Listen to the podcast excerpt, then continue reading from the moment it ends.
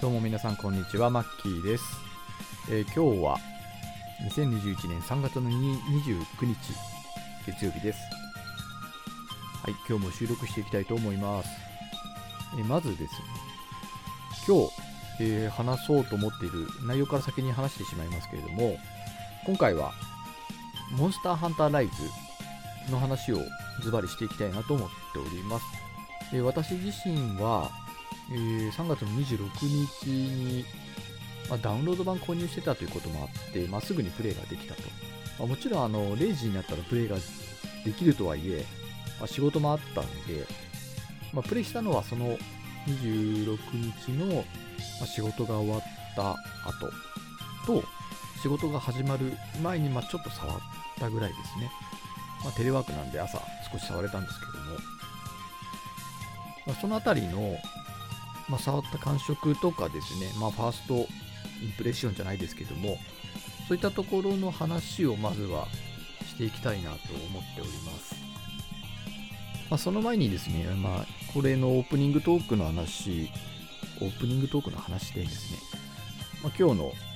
まあ、本題に入る前に、ざっと、まあ、雑談みたいな話をしたいなと思うんですけれども、まあ、今日特に、まあ、正直考えてはいなくて、まあ、ライズが出て、まあ、前回も話したと思うんですけど、まあ、スイッチが、ね、売れ行きが上がっている本体の、まあ、売れ行きが上がっているというか、まあ、流通に対してまた供給が上回ってきたために、まあ、なかなか手に入りづらかったりとか、まあ、またその転売価格が上がってきたとかね、まあ、そういったところが見受けられるという話を、まあ、ちらほらと聞いているっていうところと、まあ、その PS5 ですね。PS5 の、まあ、流通量もその毎週のまあ出荷量というかまあ販売台数とか見ていると、まあ、少しずつ、まあ、それも増えてきていると、まあ、いうところで、まあ、徐々に、まあ、なんていうんですかねこう欲しい人に PlayStation 5もまあ普及されつつ改善されつつ、まあ、あるというふうに聞いているんですけど私は全くそれを実感できてはいないですね、まあ、発売がいいつですかね？発売されたのって11月だからもうねもう少ししたら半年経つわけですよね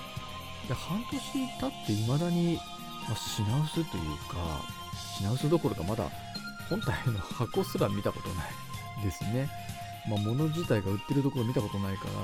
まあ、全然ピンときてなくて。でいつになったらね、この供給量っていうのが安定してきて、まあ、欲しい人が買えるっていう、ね、状況になるのかなっていうのがすごく疑問、疑問っていうか、まあ、時間がないなっていうのと、まあ、前回話した通り、毎回毎回シャッフルして抽選する 理由って何なんでしょうねっていう話を、まあ、前回か前々回かしてるんですけど、まあ、そこについても相変わらずよくわからないなその先着順で予約を受け付けることに何が問題があるんでしょうかっていうのをですね、まあ、誰かに聞いたわけではないので特にここで答えが言えるわけでもないんですけど皆さんとかどうですかね聞いている方とか。やっぱりそれってなんかしっかりとしたなんか理由というか裏付けというかなんかあるんですかね。その、まあ、いわゆるその転売目的の購入をまあ阻止するためにその抽選販売になっているとかそういったまあ正当な理由っていうほど大げさなものではないと思うんですけどまあ毎回抽選販売にしている理由っていうのが何なのかなっていうのが、まあ、やっぱりそこちょっとピンときてないというか私自身、まあ、疑問に思ってるところなんですよね。結局あの抽選販売するにしろその先着販売するにしろその人が、まあ、いわゆる転売目的の購入じゃないかどうかって見分けってどっちみちつかなくないですか？それこそ、ね、あのよく、ね、その大手のあの電気屋さんとかがやってるように、まあ、購入履歴が過去にある人にだったら、まあ、1回だけ売れるとかっていうことであればある程度防げると思うんですけど別にそれって抽選販売にしなくたって別にいいわけじゃないですか。先着順で申し込んで受け付けてその人が販売履歴販売履歴購入履歴がある方だと確認できたら、まあ、予約受け付けるとかね。そういったことを、まあ、するとか、まあ、本人確認のために何かするとか別に何でもいいんですけど、別にやましいことがなければ別に私も別にそんなもん提示したって別にいいですよ。いずれにせよその本人であるということを確認するための、まあ、作業というかチェックっていうのが、ま必要だということであれば、ま、別にそれはそれでいいと思うんですけどもそういったことを、ま、要はですね僕が言いたいのは本当にそういうことをちゃんと協議しているのかなっていうのが疑問なんですよね。投げかけたい疑問みんなが抽選販売してるからとりあえずうちも抽選販売ですみたいな感じになっちゃってませんって。なんか目的がどっかすっ飛ばされちゃってなんかいつの間にか手段が目的にすり替わるって結構多いと思うんですよ世の中。仕事だって僕も結構よくそういうの見るのでそれって目的じゃないよねって。それ手段だよねって。でもいつの間にか手段が目的にすり替わるって結構あるんですよね。仕事してると。それが理由ではないでしょっていう、まあ、とそれと同じように、まあ、そもそもね抽選販売にした目的って何なのさっていうのを問いたい。誰か教えて。それって何？本当わからない。っていうのがねあの未だにちょっと疑問に思っているというか、まあ、手に入らないからこそそれが疑問に感じるというかね、まあ、手に入ってしまえばねそんなこと疑問にも思わないのかもしれないですけど、まあ、今後もねあるじゃないですか当然。新しいハードが。発売されて、まあ、品薄になるってことは、まあ、今後もあると思うんでなんか杓子定規というかね右に習いみたいな感じでやっちゃってるんじゃないっていうのが僕の疑問。本当に正しいやり方本当にそれに意味があるのかそしてそれは消費者にとって有益かどうかっていうところをもう一度考えていやうちはもう抽選販売ではなくて先着順で受け付けますみたいなねそういうメーカーさんっていう、まあ、メーカーではないのか販売ねそういう電気屋さんとかそういう販売店とか何でもいいですけどそういうところが一つでも出てくればまたちょっと流れって変わってくんじゃないかなと思うんですけどね。何でしょうねこの右に習い的な雰囲気って。まあコロナもそうだと思うんですけどね。あそうコロナといえばちょっとオープニングで話したかったことが一つあって何だっけなグローバルダイニングっていう会社皆さんご存知ですか、まあ、飲食店のグループ企業っていうかまあ会社なんですけど、まあ、その会長さんなのか社長さんなのかが、まあ、都に対してその要はその時短営業を命令するのは、まあ、違法っていうか、まあ、正当じゃないっていうような趣旨のあの問題定義っていうかその提訴したのかな？裁判所に。高額なその訴訟してあの賠償請求しているわけじゃないですよ。確か賠償額が100何円とかそんなもんなんですよ。別にその金額お金を欲しくて要はその訴えたわけではなくて今の在り方そういったそのコロナとの向き合い方っていうのもあると思うんですけどね、まあ、そこについて問題定義したというのを私たまたまなんか YouTube でそれ見たんですよ、ちょっと見るつもりが結局4 5 0分ぐらいあったそのいわゆる記者会見の動画全部見ちゃったんですよ。で見て思ったことはすごく共感したというかまあこのあのグローバルダイニングの言う通りだなって個人的にはやっぱり思いましたね、まあ、一番その想定なのがやっぱりその時短営業っていうのが果たしてそのコロナの拡散防止につながるのかっていうところですよね。それが科学的に何も立証されていないのにその時短営業を一方的に要請しで従わなかったらその業務命令じゃないですけどそういうのしてきたらしいんですよね。まあ、正直これについては私もその科学的根拠を書いてるしその飲食店だけねなんかいじめてるみたいまあ、それちょっとイメージ的な話になってしまいますけど、やっぱりあの科学的根拠を示すべきだと思いません？それをやるんだったら。だってそれによって経済的な影響ってやっぱ大きいわけじゃないですか。なんかね、今のその、まあ、政府にしろ、まあ、各知事にしても私は不信感しか正直なくて、まあ、とにかく外出自粛するとかはまだ分かりますよ。でもそのさっきのねその時短とかねっていうのはまあ、僕も飲食店前やってたのもあるんですけど外出自粛だけでも相当ダメージ大きいわけですよね。お客さんの数相当減りますよね。でその上時短営業時間まで短くされちゃうとこれまともに営業できないんですよ。おそらく。かなり厳しくなるんですよね飲食店が。でかといってじゃあ営業保証してくれるのかと思ったら その大きな店だろうが小さな店だろうがなんか一律で1日数万円とかっていう本当に薄っぺらい保証しかしてないんですよね。もうなんかやったふりにしか見えないんですよ、私から見ると。まあ要するにですね、本当に国民をとかね、都民とかね、道民とかね、私の場合は。本当に救う気あんのって思っちゃうんですよね。いや本当にコロナ止めたいんだったらもう完全に本当にもうねロックダウンしちゃってもうお金のことはもうこっちで一切やるからとにかく皆さんは家出ないでくださいってやれば本当それで済むんですよ。だから要は中途半端なんですよね全てが。もうやってることが中途半端すぎる。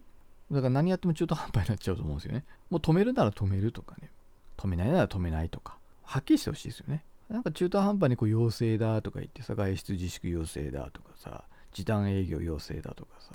なんかそういう当たり障りのないことしかやってないまあ僕から見ると、まあ、その小池さんとかねあの鈴木さんとか、まあ、都知事とか道道の知事見てるとなんか一見仕事してるようで何もしてねえなこいつらって個人的には本当思っちゃうんですよ。だって仕事するんだったらやっぱり国民がねどうしたら困らないかっていう観点がまずまずそこにあるべきだと思うんですよ一番最初に。でその上でどうやってコロナを抑え込むかっていう話になってるんですけどもうねすっ飛んでるんですよね最初のやつが。もうコロナを抑えることしか考えてないんですよ。そのためだったら何でもやるぞっていう、まあ、姿勢は別に悪いことじゃないのかもしれないですけどもそのさっき言ったようにその例えば8時で営業終わらせたらそれって本当に効果ありますとかねいろいろあると思うんですよ。怪しいですよね効果。そう思いません？なんかねあのその要はその大人数でねこう狭い空間で大騒ぎしたりとかするのって良くないじゃないですか。でそれは禁止してもいい。でも例えば皆さん飲食店でレストラン行く時そんな理由の仕方します？しませんよね。ってことはその店舗内できちんと換気消毒でちゃんと隔離って言い方はあれだけどあのお客さんとお客さんの間、まあ、いわゆるソーシャルディスタンスっていうやつですか。それさえしっかりしてれば、まあ、こんななんか時短の営業とか申請申請じゃないなその要請する？僕は必要性全全くないと思うんですよね。科学的に何も証明されてないわけですから今回の件に関しては、まあ、そういう不確かなあの情報のもとで、まあ、時短営業を要請して飲食店に、ま深刻なダメージを与えるような要請をしながらもきちんとした保証はしないというね本当にね何をやるにしても全てが中途半端すぎる。と僕は思ってます。皆さんどう思います？やっぱり国とかねこういう運営って、まあ、いざという時に本当に国民をこう救う気あるのかなって僕はちょっと本当に疑問に思うこと多くて今回のそのコロナに関しても全くそのままそうですね。なんか菅総理大臣になって状況が良くなったとはあまり思えないですしね。で給付金も10万円1回きりで終わりでしょう。で税金とかもなんかね減税されるとかっていう話も全くないしでなんか困ったら生活保護あるでしょみたいなこと言ってたりしてたじゃないですか。菅総理大臣が。むちゃくちゃですよねもうやってることが。もう救う気ないって言ってるに等しいと僕には思ってしまうみたいなね。まあ、そんなちょっとね政治的な話になってくるとちょっと熱くなってしまうというか途端にうさんくさくなってくると思うんで聞いてる方も。まあまあそこはねあの各それぞれがですねどう思うかとかねあると思うんで一概に、ま言えない部分もあるんですけどまあそのグローバルダイニングのね人の話聞いてると全くその通りだなって本当に思います本当にあの国民とか都民を救う気があるんだったらもっと別のやり方になってるんじゃないかなとかね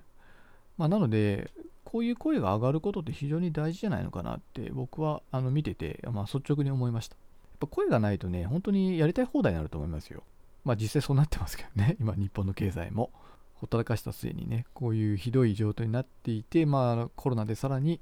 ダメージを受けていると、まあ、いうのね、それがちょっと今回気になった話ですね。ということで、ものすごく長くなってしまったので、オープニングが もう15分ぐらい話してますね。ちょっとこれは、あのー、まあ、経済的な話なので、この辺にして、えー、この後ですね、本題の、えー、モンスターハンターライズの話をしていきたいと思います。えよろしかったら最後までご視聴ください。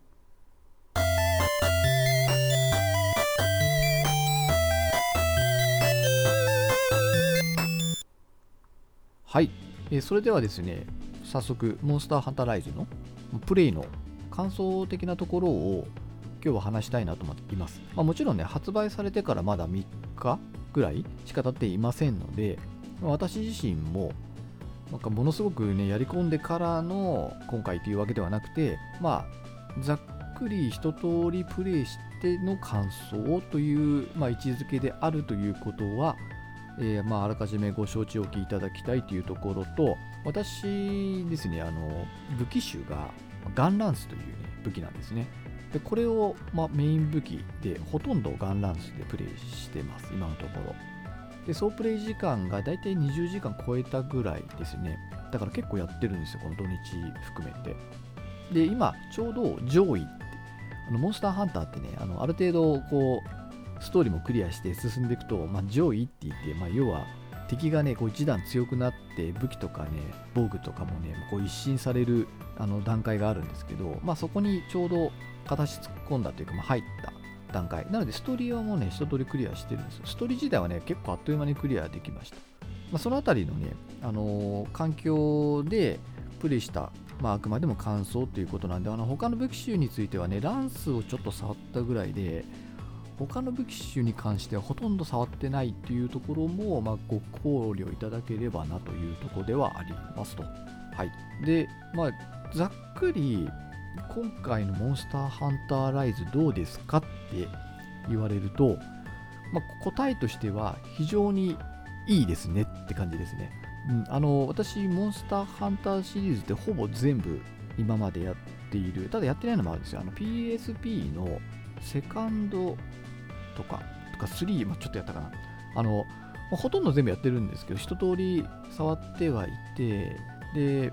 特にですね、ここ最近だと、あの、プレイステーション4で出た、モンスターハンターワールド。あれももう、うん百時間やっている、かなりやっているっていう、まあ、中での、モンスターハンターライズ。でもちろんね、あの、スイッチというね、ハードですから、あの、おそらくプレイステーション4よりも、まあ、性能的には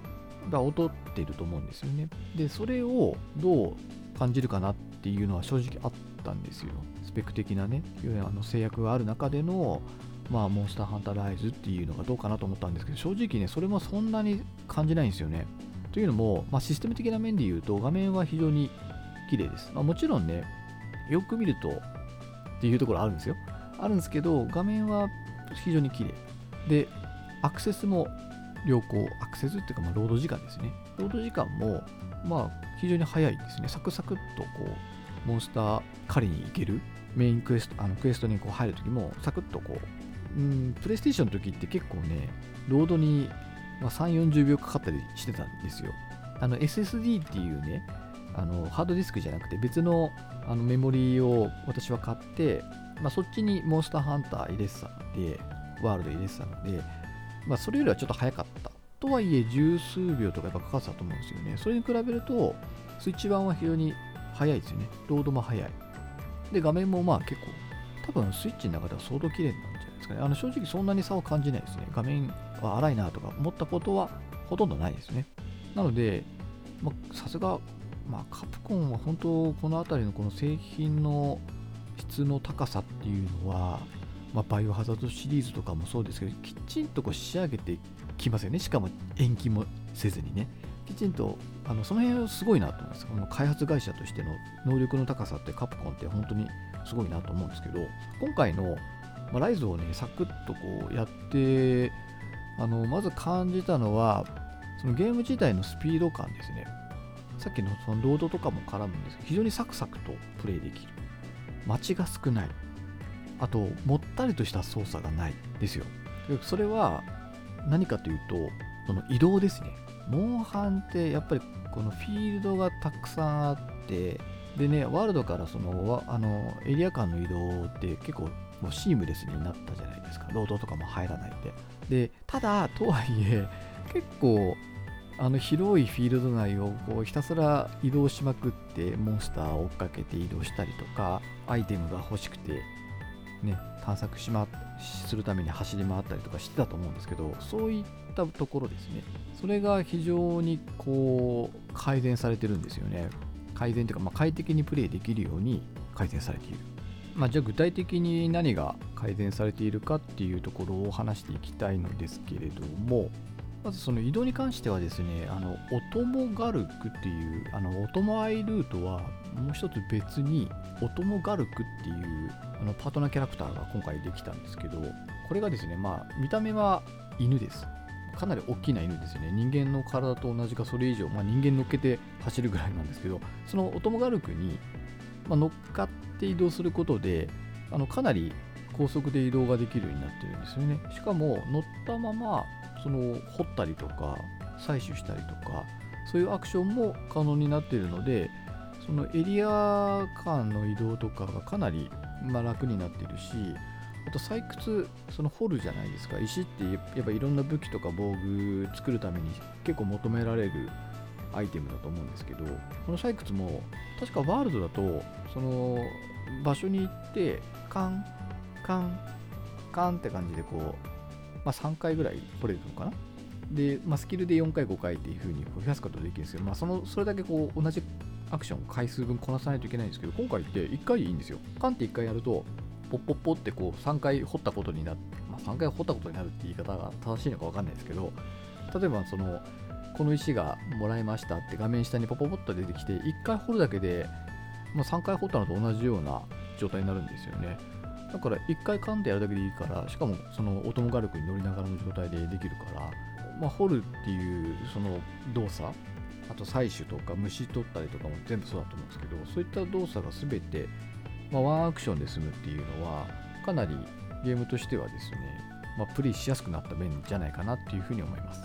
あと本作でかなりあの大きな変化だと思うんですけどあのかけり虫っていうですね新たな要素が今回追加されているんですね。このモンスターハンターって結構ねシリーズが進んでいくことにこういろんなアクションが増えてたと思うんですよね。ちょっと記憶が曖昧なんですけど最初なんてジャンプとかノリとかも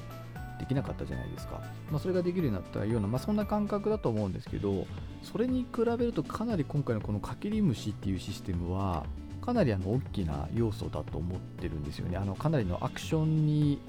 ま影響を及ぼす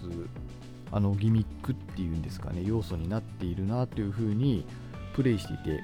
非常に感じるんですけど例えばどんな使い方をするかというとですねあの、まあ、ボタンを押すと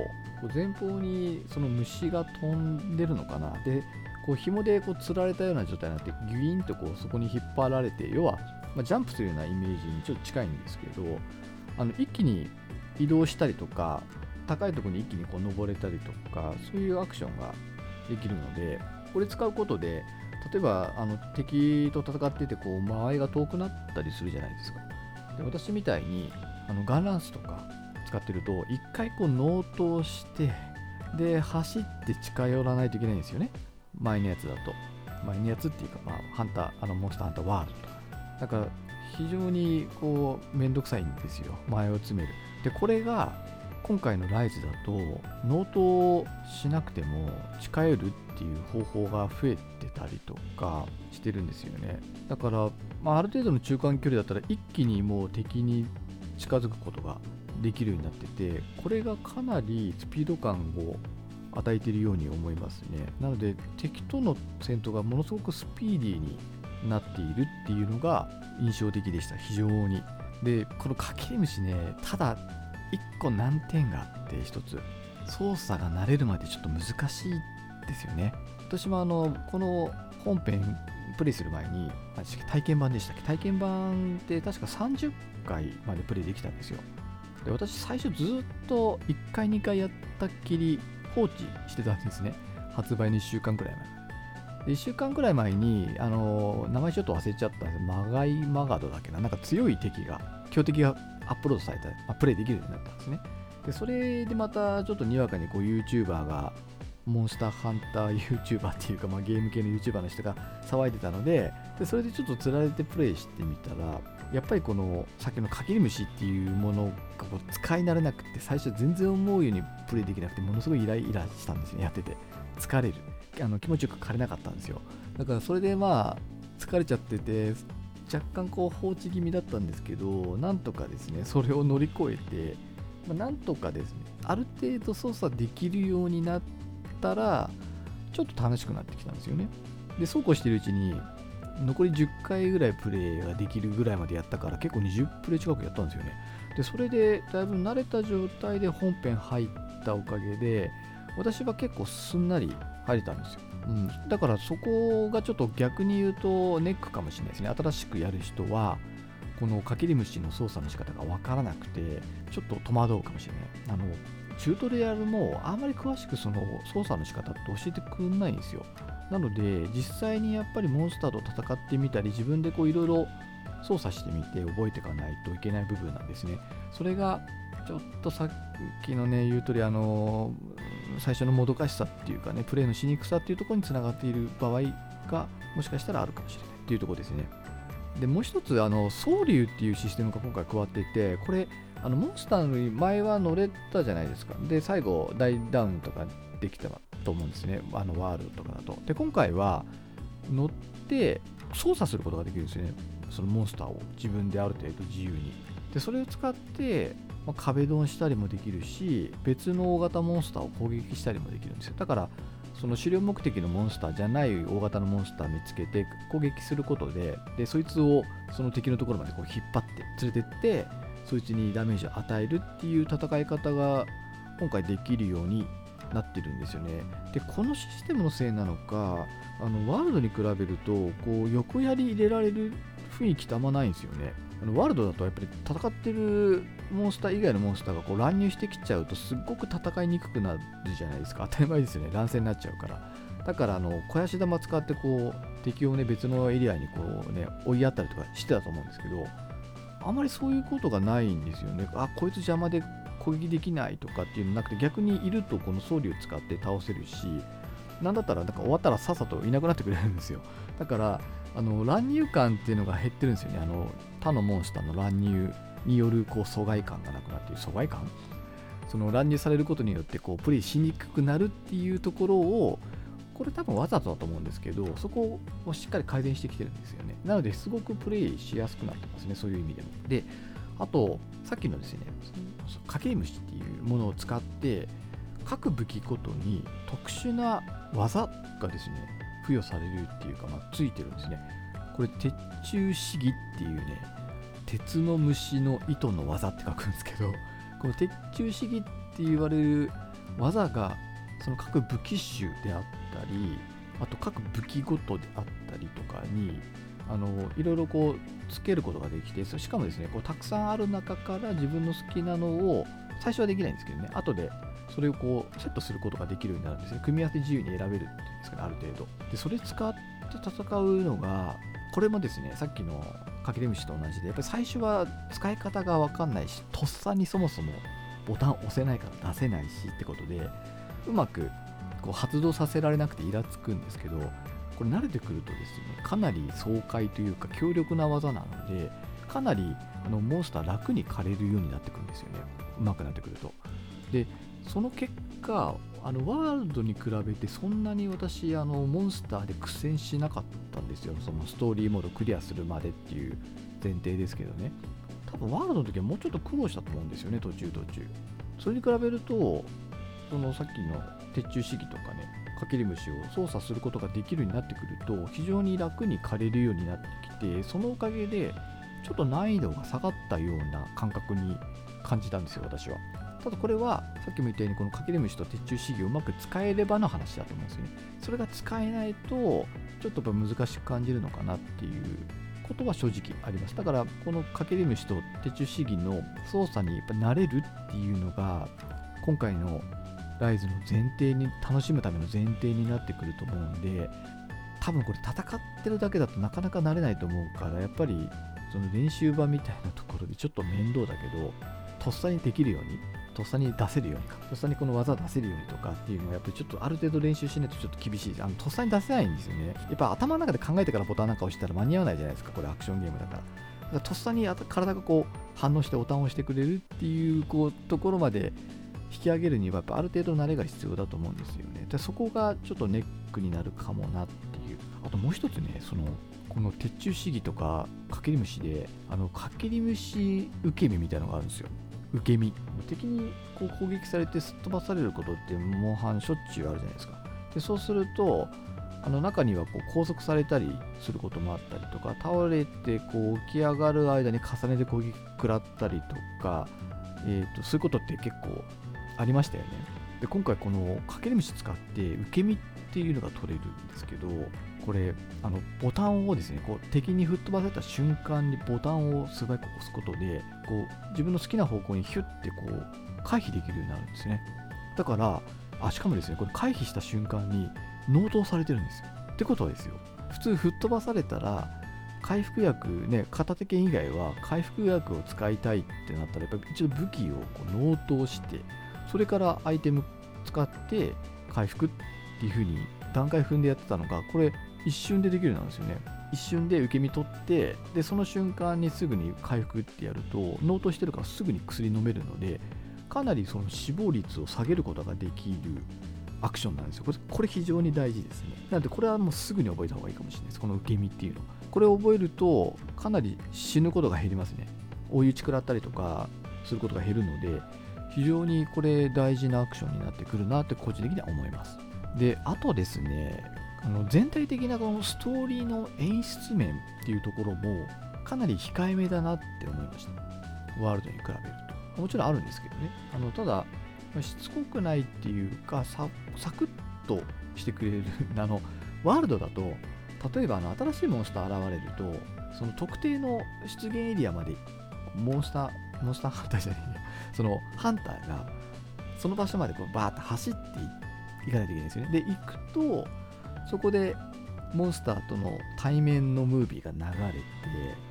でそのムービーを全部見終わってやっと敵と戦うっていう感じだったんですスキップできなかったんですよね。ところがですね今回はそのクエストを受注して一番冒頭にムービーが流れます。なんかちょっと和風なねムービー流れるんですけどこれスキップできるんですよ。僕 はあんまりそういうの見るの興味ないんで 作った方には非常に申し訳ないんですけど私ほぼスキップしてます。ちょっと見るときあるけど好きなモンスターとか、まあ、ほぼスキップしてます。なのでサクサクとこうプレイに入れるんですよね。だからこれこう、まあ、例えば2回目の人とかね、まあ、もうプレイ自体は慣れてる人は非常にありがたい。サクサク進めるから。シリーズ経験者にとっては非常にありがたい機能かなって個人的には思いました。これは非常に良かったですね。であの全体的に演出も控えめなんですよね。なんか、いや、わざとらしい演出っていうか、まあ、ね、あのワールドだとあの受付所を中心としたわけのわかんない寸劇が始まったりとかすることがあったんですけど、そういうのもね、なんかちょっと控えめなんですよね、全体的に。まあ、これわざとなのかなって気は、なんとなくは知っているんですけど、まあ、わざとというか、あえてサクサクっと進めるように、まあ、あえて、まあ、控えめにしてるのかなっていう感じですね。なので私は、まあ、結構ね、その操作については体験版で割とこう、まあ、覚えていたので、体で。だからすごいサクサクプレイができて非常にありがたかったですね。個人的にはこれいいんじゃないかなって思うし、結構あっさりクリアできちゃうんですよね。え、もう終わりって感じでした、正直。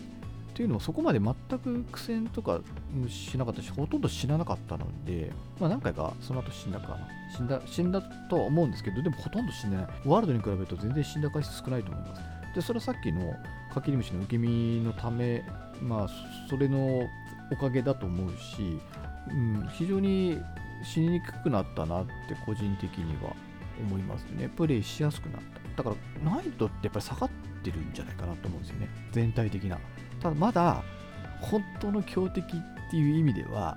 まだ全然戦ってないモンスター、これからも出てくると思うんですよね。だからその辺と戦った時にどれぐらい苦戦する、そういういわゆる古流って言われる、まあね、初見だとなかなかね、戦っても勝てなかったりとか、苦戦するやつらいるじゃないですか。あの辺りとはまだ一戦もしてないので、ん、でもね、ガンランスってやっぱり機動力がないから、素早い敵って割と苦手なんですよ。ワールドで言うと、例えばあの、あいつ、あのティガリックス的なやつですね。うん、ティガリックスってこう結構走り回るじゃないですか、ギルド内を突進してきたり。ああいう敵ってやっぱり相性悪いんですよね、ガンランスって。距離取られちゃうんで、また納刀して追いかけて、で、攻撃してもまたどっか行っちゃってみたいな感じで、非常に、まあ、狩るのに時間かかったりとか、効率悪かったりする。やっぱりガードして、こう、どっしり構えて攻撃するので、ランス、ガンランスとかランスって。だから非常に戦いにくかったんですけど、今回はそのさっき言ったように、その前を詰める武器じゃないな、わまあ、前を一気に詰める技、鉄柱試技があったりとか、あとかける虫使って一気に距離縮めたりできるので、あの本当にですね、プレイしやすくなったなっていうのが本当に第一印象ですね。で、やっぱりね、楽しいですね。久しぶり、まあ3年ぶりの新作、3年、3年ぐらいでしたっけ？忘れちゃったんですけど、まあ久しぶりにやっぱりモンハン初めからこうやってる時のこのワクワク感っていうんでしょうか、うん、あのもっとプレイしたいっていうこう思うようなこの楽しさ。でやっぱりモンハンならではだなってまあそういうワクワク感っていうんでしょうかね。やっぱり、うん、このゲームやってても非常に感じるからね、3日間で20時間っていうね、とんでもないプレイ時間、個人的にはね、もう動画の作成とかね、あのもうほんとそっちのけっていうか、まあ、これのためにもう事前にたくさんこう作っておいたんで、別にサボったわけじゃないですけど、もう昨日、おとといはもうね、一切それやらずに、もう半だけに集中してやって、まあ、それでの、まあ、今回のこの感想っていう感じですね。なので、まあ、非常にプレイしやすくなって良くなったなっていうのが個人的な感想。まあ、といった感じで、やっぱりその、まあ、モンハンが持っているそもそものその楽しさ、まあ、に加えて、まあ、今回、まあ、システム面でもまたさらに洗練されてきたというか、まあ、ワールドよりもさらにプレイのしやすさっていうところを、まあ、洗練してきてるなっていうところとあとかけり虫とか総中試技鉄柱あ鉄柱試技か鉄柱試技という、まあ、技を取り入れたことで、まあ、スピード感とか爽快感っていうのが、まあ、さらに加わったっていうところ、まあ、そういったところがさらにですね、ま、モンハンというゲームを、ま、さらに楽しくしている面白いゲームにしているなっていうふうに、ま、私はかなり肯定的に捉えてますね今回のライズに関しては、ま、スイッチでどうかななんて、ま、正直ちょっと思ってたんですよ。今ねもう今更 PS5 とかがね出ているもう次世代機が発表されて発売されているっていう時期にスイッチでって、まあ、思ってちょっとねあの様子見ようかななんて最初思ったりもしてたところは実際あったんですけど、まあ、実際やってみるとやっぱり、まあ、楽しいですし、まあ、さっき言った新しい要素がさらにそれを面白くしている、まあまあ、さらにいいゲームにしている。でやっぱり作り込みとかねあのプレイの安定感とか、うん、あとやり込み要素っていうのも今後ね、あのまあ、増えていく、モンスター増えていったりとかね、あの追加の DLC とかも、まあ、今まで通りおそらく無料のアップデートっていうのが入ってきたりとか、まあ、アイスボーンの時みたいにもしかすると超大型の拡張 DLC かっていうのも、まあ、おそらく期待できるのかななんて思ったりするので、まあ、個人的には非常に、まあ、感触としてはいいなすごくいいなって思います。もうおすすめしますかって言われたら間違いなくおすすめできるゲームだなって個人的には思ってますね。で、あとやっぱり一点、ま、注意してほしいというか、コントローラー問題ですね。そこだけはあのしっかりした方がいいと思います。あのっていうのも、やっぱりね、あのそのデフォルトのコントローラーでは、ものすごくプレイしにくいですね。めっちゃやりにくい。なんか、ボタンの配置がね、やっぱりね、良くない。モンハンやるにはあまりにも向いていないなと思うしあとその携帯モードにしてやったりする時もやっぱり同様で、まあ、当たり前ですよね。同じコントローラーだから。あれでやるとやっぱり操作も厳しい上に画面もやっぱりちっちゃいのでなんでしょう私老眼だからなのかな。非常にちっちゃくてやりにくいですね画面。持ち運んでやれるっていうねその、まあ、メリットというか要素っていうのは非常にいいと思うんですよ。どこでもできるってすごいいいですよね。持ち運んでね、友達とこうね、わーっと集まってできるっていうのも、まあ、一つの楽しみ方だと思うから非常にいいとは思うんですけど、個人的にはなくても、うんまあ、大きな画面でやりたいなって個人的には思ってますね。やっぱちっちゃい。まあ、字もね、小さいしね、やっぱやりにくいし、コントローラー、デフォルトのコントローラーだと厳しいですね。で、私、あの、前回話したと思うんですけど、その USB タイプのレシーバー買ってでそれに PS4 をこうリンクさせて PS4 のコントローラーでずっとプレイしてますね。やっぱそれだと違和感なくてやっぱ一番プレイがしやすいなって思うしその USB もねだいたい1000円台で売ってるんですよ。1000いくらとかで。まあ Amazon とか見てもらうとわかると思うんですけどまあ私が買ったやつ1300いくらとかで売ってましたからねそれで PS4 のコントローラーとか Xbox One のコントローラーが使えるんだったら、まあ、それが一番いいと。ただ、前回も言ったけど、コントローラーの,、ね、その A とか B とかっていうのが、プレイステーション丸と×とかだし、そこだけはちょっと置き換えないといけないので、最初だけね、そことちょっとご注意いただきたいところではあるんですけど、やっぱりコントローラーやるんだったらコントローラーもきっちりしっかり用意した方がいいかなと。まあ、プロコンがあるっていう人だったらプロコンでもいいんだと思うんですよ。私、プロコン結局買わなかったので7500円ぐらいするんで、ちょっと高級すぎて買えなかったんですけど、まあ、多分プロコンでも全然いいなとは思うんですよね。なのでコントローラーない人はやっぱり何かしら準備しておいた方が絶対にいいなと思うのでそこだけちょっとご注意いただきたいところですね。なのでやっぱりソフトプラスそこってなると最初にその初期投資というかねお金がやっぱ8000、9000円かかってくるんで、まあ、そのコストを考えると、ん？ってなるかもしれないですけど、まあ、それでもやっぱり楽しいし、そのお金分遊べるだけのゲームだとは思うので、やっぱり損はないんじゃないかなって個人的には、まあ、ちゃんとプレイすればですけどね、途中でやめずにちゃんとプレイすれば、まあ、それだけのプレイ体験っていうのができるのがこのモンスターハンターライズじゃないかなと思いました。はい。ちょっと簡単ではあるんですけれども、私の、まあ、ファーストインプレッションはこんな感じでした。はい。ということで、今回はモンスターハンターライズの、えー、まあ、3日間程度ですけどのプレイ感想を、えー、述べさせていただきました。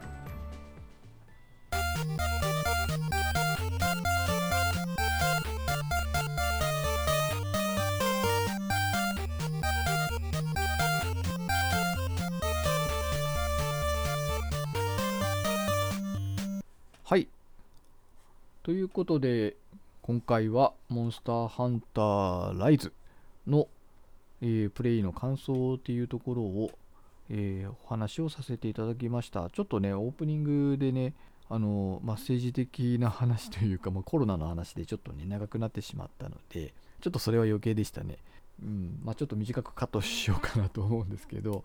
モンスターハンターライズ、本当にあのいいゲームだなって、本当に率直に思います。もう本編でま説明した通りやっぱり最初のその操作の慣れっていうのはどうしても必要なのでそこだけはねあのやっぱ慣れるまでちょっと繰り返し操作が必要になってくるっていうところそこだけですね本当に懸念するのは。僕はあのそのモンハン仲間っていうわけじゃないんですけど、まあ、たまに一緒にやる人がいてでその人はですねこの間買って昨日ちょっとだけ一緒にやってみたんですよね。でやっぱその時にそのかけり虫とかの操作の仕方が分かんないって言ってすごい言ってたのでそこだけね、最初慣れるまでやっぱちょっと大変かなっていう、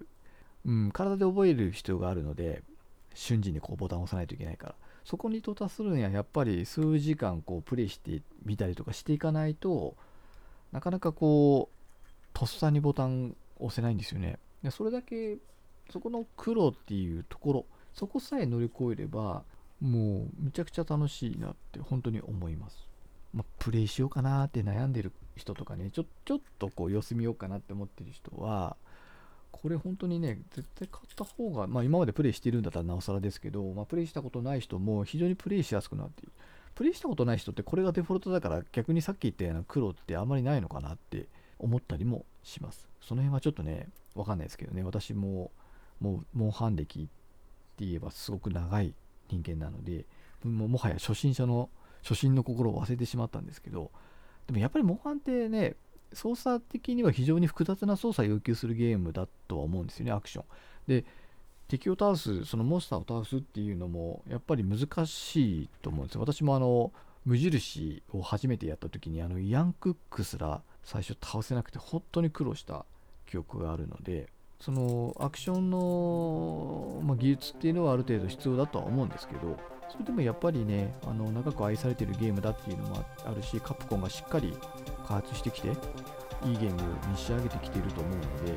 れ本当にあのぜひやってみていただきたいなと思うソフトだなって本当に心底今回は思いましたのでこんなにね発売してからわずか3日目でこのゲームの話をするとは個人的にも思ってなくて、まあ、それだけ私の中の何て言うんでしょうね。このモンハン熱というのがこう上がっているゆえのあのま行動というか、まあ、だと思うんですよね。なので、まあ、この楽しさっていうのをま共感したいなと思って早速、ま収録したわけですね。まああのこの動画じゃないですね。この音声が、ま公開されるのは、ま4月の頭にはなってしまうとは思うんですけども、まあ、もしね、あの購入を検討されている方は、今回の私のあのこの話を参考にしていただけたらなと思います。はい、ちょっと長くなってしまったので、もうそろそろ今回終わりにしたいなと思っております。はい、ではあのこの番組毎週月曜日の0時に配信しておりますのでもしよろしかったらね過去の感を含めてあの聞いていただければなと思います。はい。ではお送りしたのはマッキーでした、えーまた来週お会いいたしましょう。さようなら。